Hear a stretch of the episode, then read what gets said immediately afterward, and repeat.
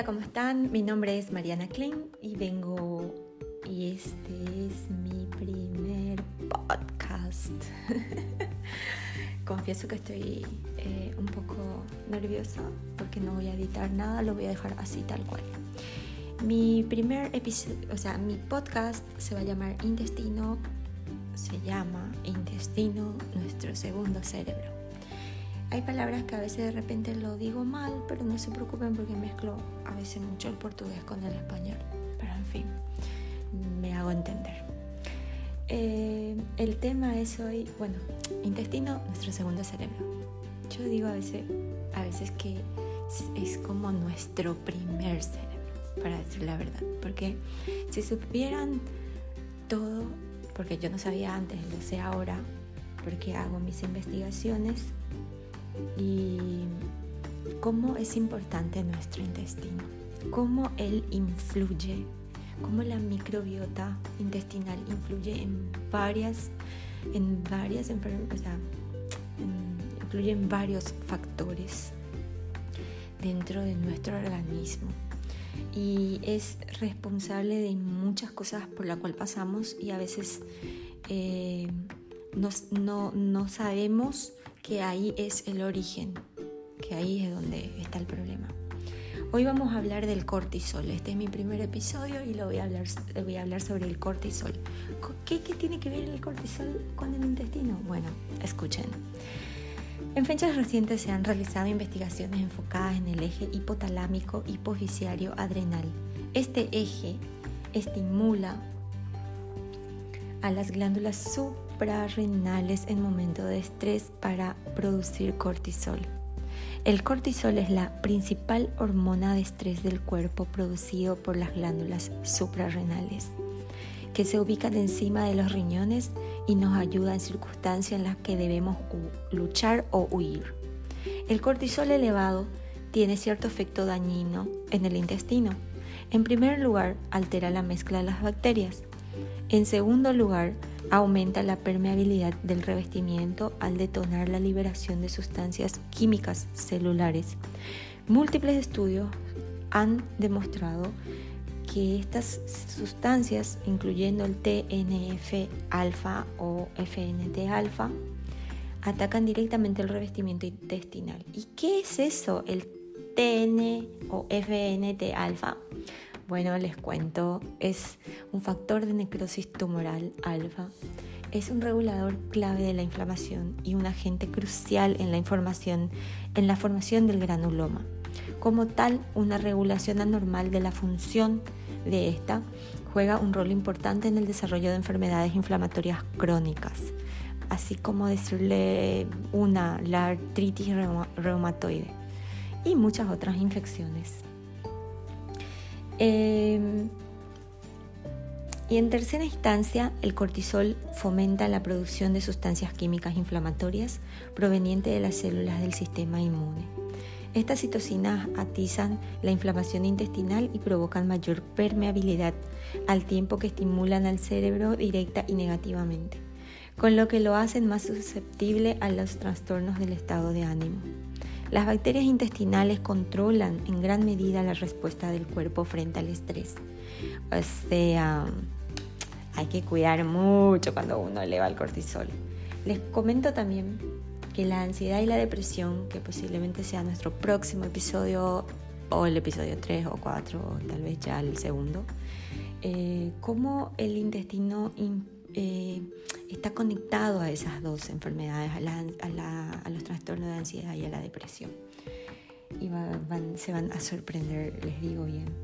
Bueno, así que con estos datos que hoy le di sobre el cortisol, eh, es para que tengan mucho en cuenta con qué van a estresarse. Porque otra cosita más que le cuento que se estudia en neurogénesis es el cortisol una vez que está elevado, él demora, tarda de 6 a 8 horas en bajar. O sea, no existe otro mecanismo, no existe un mecanismo que lo haga bajar antes.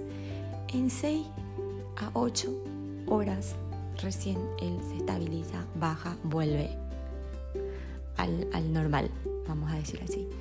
Así que mi consejo del día es, aunque sea muy difícil, debemos cuidar muchísimo con lo que nos estresamos, si vale la pena eso, estresarnos por eso, porque eleva nuestro cortisol, nos hace engordar, nos perjudica el intestino, nos hace muchas otras, nos afecta en un montón elevar ese cortisol.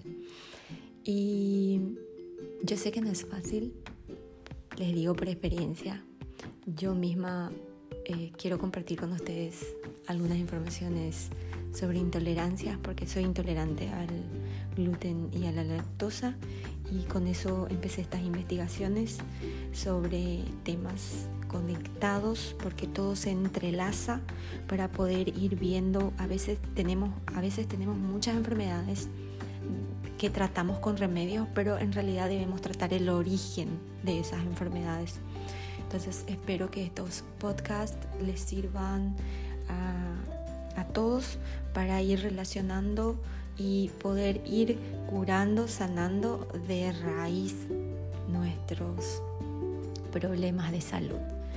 Eh, yo sé que ese tema del cortisol, de, elevar cortisol, porque nos estresamos todo el tiempo, porque la vida es estresante, vamos a decir así, pero existen personas que se estresan más que otras.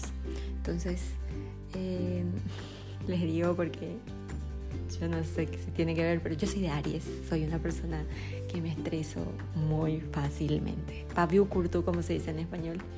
Y voy controlando mucho mi carácter, aunque es muy, muy difícil de hacerlo, porque pienso en estas informaciones que tengo y sé lo que me va a causar en mi, lo que va a causar en mi organismo y lo que va a hacer esto para mi salud física y mental. Así que eso es, es todo por hoy para que esto no se quede un podcast muy largo, muy extenso. Lo voy a ir haciendo por episodios y espero que les guste. Les, mando un besote y, muchas gracias por escuchar mi, mi podcast.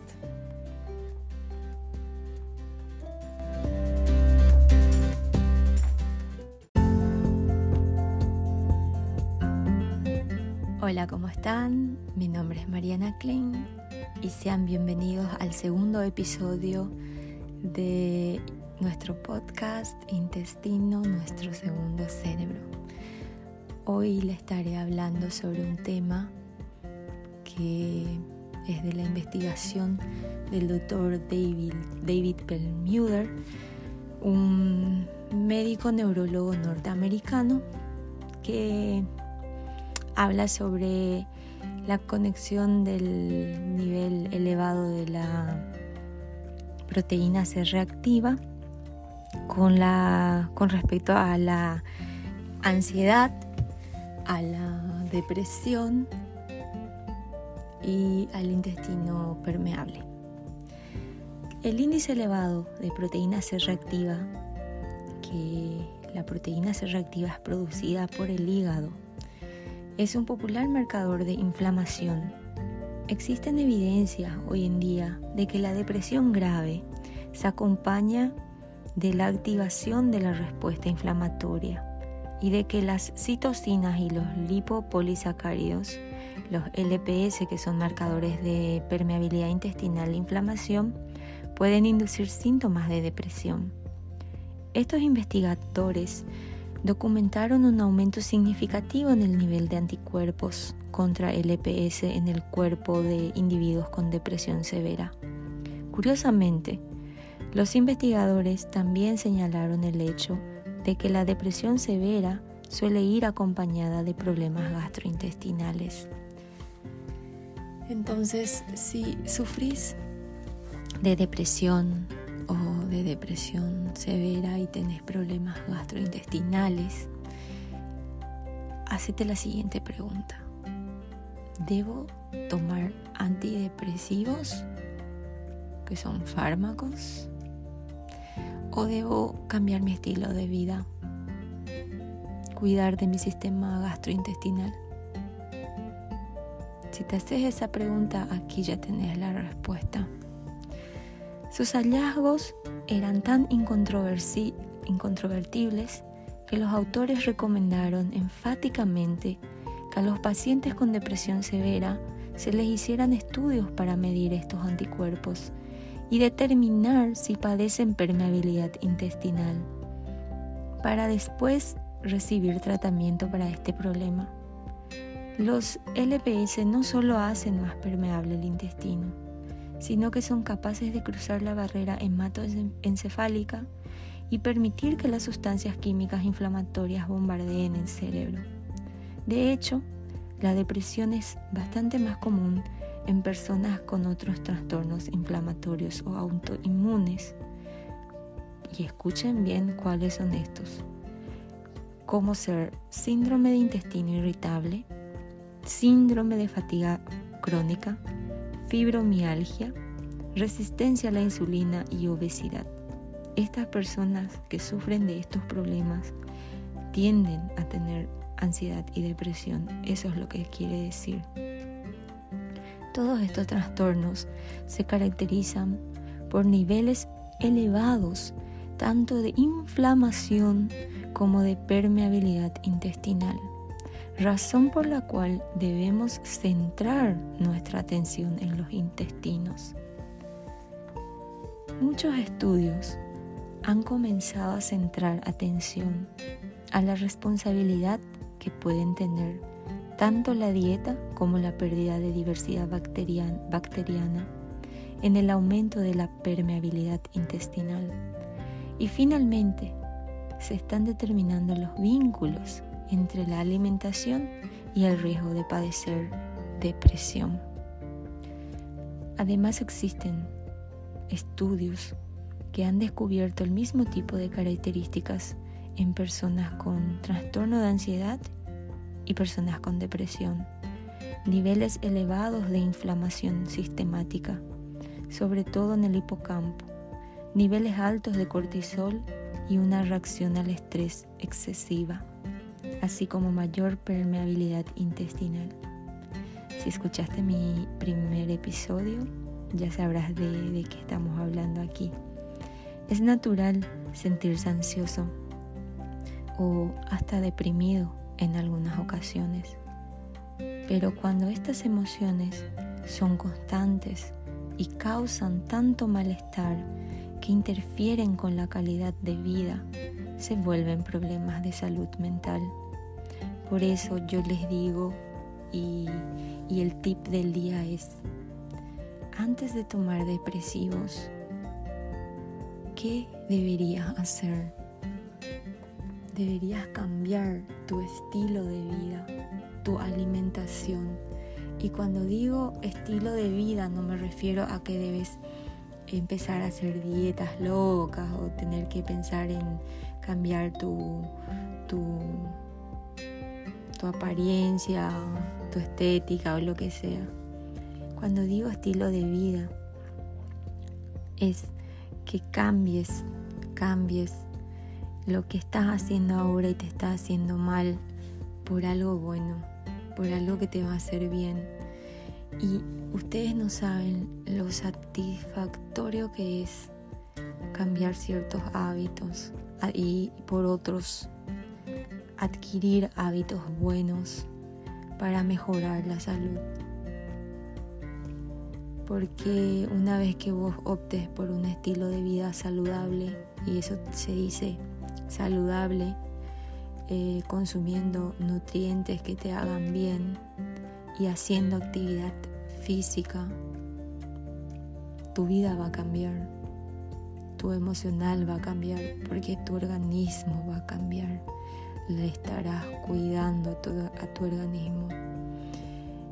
Espero que este podcast les sirva eh, como información y si estás padeciendo de alguno de estos síntomas que hoy cité aquí en este podcast, recuerda de tomar esa actitud, tomar esa actitud de cambiar. Y para tomar la actitud del cambio, para el cambio, no se propongan objetivos restrictos, Háganlo, háganlo un día de cada vez, sin estrés, sin presión, sin dejar de comer lo que te gusta. Pero recordate, recuerda siempre que la diferencia está en las cantidades. Y si siempre sabemos, y lo que se dice, que tu alimento sea tu medicina, y eso es verdad, que tu alimento sea tu medicina. Y que puedas eh, comer las cantidades necesarias, porque todo lo que es en exceso es malo. Todo lo que es en exceso es malo. Recuerden eso. Les mando un beso y hasta el próximo podcast, hasta el próximo episodio.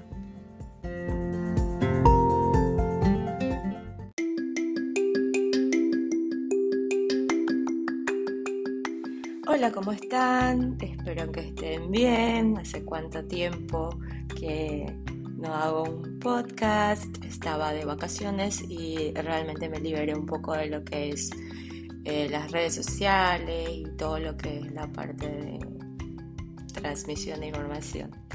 Bueno, ahora estoy de vuelta y les traigo un, material nuevo que se llama Sipo. Eh, las informaciones las obtuve del nutricionista Felipe Rossini en su Instagram pueden encontrar toda esta información en portugués. Eh, Felipe Rossini, nutricionista. Él con, el doctor Hussein Aguada siempre eh, están exponiendo informaciones nuevas y muy interesantes en sus redes sociales. Entonces yo de ahí saqué las informaciones que hoy comparto con ustedes sobre SIBO que las siglas están en inglés, es Small Intestinal Bacterial Overgrowth, que significa eh, supercrecimiento bacteriano en el intestino delgado. ¿Cuáles son los síntomas de esta enfermedad? Los síntomas son gases, distensión abdominal, dolor y, y incómodo gastrointestinal, fatiga, mala absorción y deficiencia nutricional y mucos en las heces. En nuestro intestino grueso tenemos una colonia de bacterias esenciales para nuestra salud, nuestra microbiota intestinal, pero tenemos bacterias en diversas partes de nuestro tracto gastrointestinal, como en la boca, en el estómago, en el intestino delgado, grueso, pero la mayor concentración de lejos es en nuestro, intestino grueso, especialmente en el seco. Y es ahí donde ellas desempeñan la mayoría de las funciones importantes para la salud. Eh, absorción de nutrientes, producción de butirato, apoyo al sistema inmune, producción de vitaminas, todo. Nuestro intestino delgado es una parte del sistema gastrointestinal que es responsable de la absorción de los alimentos con auxilio del páncreas, hígado y vesícula. Normalmente existe una pequeña colonia de bacterias en el intestino delgado, pero en una cantidad mucho menor, nada que se compare con el intestino grueso. Digo esto porque salgo del intestino grueso les digo donde hay muchas bacterias y les comento que en el intestino delgado no están así, en comparación a lo que es en el intestino grueso. Y en algunas personas existe un número mayor de bacterias en el intestino delgado y esto causa algunos problemas. Y es ahí donde surge el SIBO, que es de lo que estamos hablando hoy en este podcast. El exceso de bacterias en el intestino delgado causa fermentación de compuestos de la dieta antes de la hora. Y esto lleva a la mayor producción de gases como sulfito y de hidrógeno y metano, por ejemplo. Existen básicamente dos patrones de SIBO. SIBO-C, que es un patrón más asociado a la constipación, y el SIBO-D, más asociado a la diarrea. Se tiene también una mezcla de los dos con alternancia entre uno y otro. ¿Por qué ocurre esto? El SIBO se puede desenvolver cuando hay una quiebra o un rompimiento en la barrera de protección del intestino y las bacterias e, empiezan a proliferarse en el intestino delgado. ¿Cuáles son los factores de riesgo de que suceda esto? Alteración en la motilidad intestinal. Si usted tiene o siente una disminución en la motilidad intestinal, o sea, una constipación, los alimentos permanecen por más tiempo en el intestino, en el sistema digestivo y quedan más pasivos de fermentación. También pueden estar asociados a un efecto en el CMM, que es el complejo migratorio motor, que es el mecanismo que estimula el peristaltismo, movimiento del alimento por el sistema digestivo. Algunas enfermedades como hipotiroidismo, DM, pancreatitis crónica, cirrosis, enfermedad renal y otras condiciones gastrointestinales como síndrome del intestino irritable, enfermedad, enfermedad celíaca y enfermedad de Crohn también son algunos de los factores de riesgos asociados al SIBO. Los factores de riesgos eh, asociados al SIBO está la infección intestinal, la intoxicación alimentar, uno de los mecanismos propuestos para el desarrollo de SIBO es después de una intoxicación alimentar, que aprovecha la diarrea, pererí, la bacteria responsable toma residencia en el intestino delgado y abre camino para otras bacterias, para que otras bacterias colonicen el intestino delgado y establecer un cuadro de SIBO. Las alteraciones anatómicas en el sistema digestivo también pueden llevar al acúmulo de bacterias en ciertos locales, como por ejemplo el efecto de la válvula en la válvula ileocecal, ocasionado eh, migración, ocasionando migración del contenido que estaba en el intestino delgado, generando un aumento de la concentración de bacterias en, este, en el intestino delgado. Fístulas y obstrucciones parciales o obturaciones parciales en el intestino también pueden aumentar el riesgo. Mala alimentación. El consumo excesivo de carbohidratos refinados y azúcares pueden alimentar bacterias nocivas que pueden comenzar a proliferar en el intestino delgado. Y una, dieta, rica en gorduras malas puede comprometer la barrera intestinal favoreciendo un cuadro de disbiosis. Y recordando que toda SIBO se caracteriza como una disbiose, pero ni toda disbiose será una SIBO. H. pylori y gastritis tienen que ver con SIBO. Sí, porque si tienes pylori, tú tienes baja producción de ácido, por ende tienes un, un riesgo enorme de SIBO y 100% de seguridad que tendrás una disbiose bien pesada. El diagnóstico se puede hacer a través de una anamnese detallada donde se investiga los principales síntomas, entre ellos gases, distensión, dolor y desconforto abdominal, diarrea, constipación, fatiga, intolerancia alimentares, deficiencias nutricionales, presencia de muco en las heces, además de síntomas extraintestinales como el dolor de cabeza, problema de piel, falta de concentración, pérdida de peso y fatiga. Es un gran rompecabezas. También se puede hacer algunos tests test nutricionales como el test de hidrógeno expirado. En este estudio se evalúa la producción de gas hidrogenado en la respiración para verificar el supercrecimiento bacteriano. En ese estudio una muestra de aire expirado se es recogido en un pequeño aparato similar a un bafómetro después de que el paciente toma una solución fermentada de lactosa, lactulose o fructosa. La lactulose es el marcador más confiable. Muestras de ar expirado serán colectados a cada 10 o 30 minutos, donde el test puede durar de 2 a 4 horas. La idea es que después de consumir esa solución, nuestras bacterias comiencen a fermentar y entre los subproductos está el hidrógeno. Ese hidrógeno producido por las bacterias es absorbido eh, por la mucosa intestinal a través de los vasos sanguíneos y son transportados por los pulmones donde expiramos eh, el, expiramos a través de la respiración, donde será recogido para el análisis por el aparatito. Si los valores de hidrógeno expirado son muy altos, es en un cierto periodo de tiempo significa que se ha fermentado hay fermentación excesiva de bacterias antes de la hora. O sea, el intestino delgado y no en el grueso, o sea, en el intestino delgado y no en el grueso, esto significa y se podría decir eh, que el diagnóstico es SIBO. Eh, este mismo sistema de test se hace también para las personas que tienen intolerancia a la lactosa, o sea, para identificar que tengan intolerancia a la lactosa. La verdad que esto es todo muy interesante.